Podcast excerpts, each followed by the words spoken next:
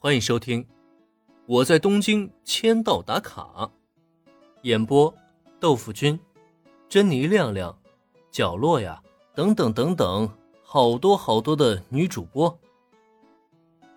林恩前辈，请全力鞭策我们吧！当着空手道部所有成员的面，林恩语气平和的说出了要打十三个的宣言。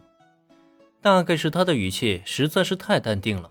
甚至淡定到对面的男生还没反应过来呢，直到下意识的相互对视了数十秒之后，才终于醒悟到他到底说出了怎么样的狂言。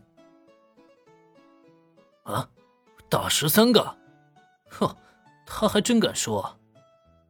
他这是看不起我们，他怎么敢这么做？本来林恩最开始的谦逊啊，还让这群男生不知道应该如何应对才好，可现在倒好了。一句嘲讽倍儿满的话，是让他们全部都怒火中烧，个个都是暴怒，就差集体进化成为超级赛亚人了。好家伙啊，比他们长得帅也就算了，现在他还想一个人单挑他们全部，这是谁给他的勇气啊？然而就在这时，再看对面的林恩呢？哎，怎么了？不用客气，请出手吧。合着林恩比他们还着急呢。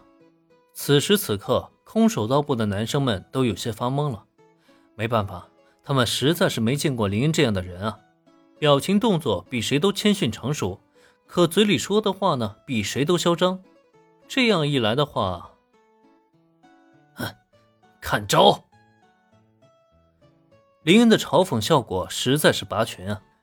第一个忍不住热血上头的男生终于出现了。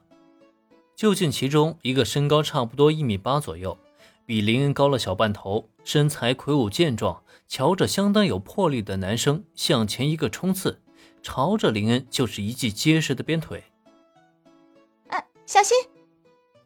这个男生发动的突然袭击，让女生队伍里有不少人都下意识的发出了惊呼。没办法，林恩在男生这边嘲讽力度有多高，他在女生那边呢就有多受欢迎。眼见这位新加入社团男神遭到突然袭击，女生们自然会担忧惊慌，下意识就开口提醒道：“率先发动攻击的那个男生，在空手道部中也算是小有实力的一名选手，却也是参加正式赛的成员之一。除去小兰和中本树美以外，他在空手道部中的实力也算是拔尖儿的。但是，也恰恰就是这样一位有着参赛权的选手。”他的攻击在袭击向林恩之后，在那众目睽睽之中，竟是被林恩轻而易举地伸手挡住了。没错，仅仅是伸出手臂，林恩就轻松无比地挡住了这记攻势凌厉的鞭腿。这不禁让当场的所有人都瞪大了眼睛，全然不敢相信自己看到的一切。虽然不是正规赛场，但赛前礼仪都不做，这就很不成体统了。而且。你的攻击力道不太够，底盘也不是很稳，基础太不扎实了。是的，没错，林恩的确轻易挡住了对方的进攻。不仅如此，他游刃有余的同时，甚至还开口教育起了对方：没有经过行礼就率先攻击，这可是有偷袭之嫌啊！如果放到赛场上，那就是违规的行为，甚至有可能被剥夺参赛权利。本来林恩的行为就已经够让人吃惊了。可没成想到，就在下一刻，林恩在挡下对方的攻击，甚至还没等对方将腿收回之际，竟然反手一抓，直接抓住对方的小腿。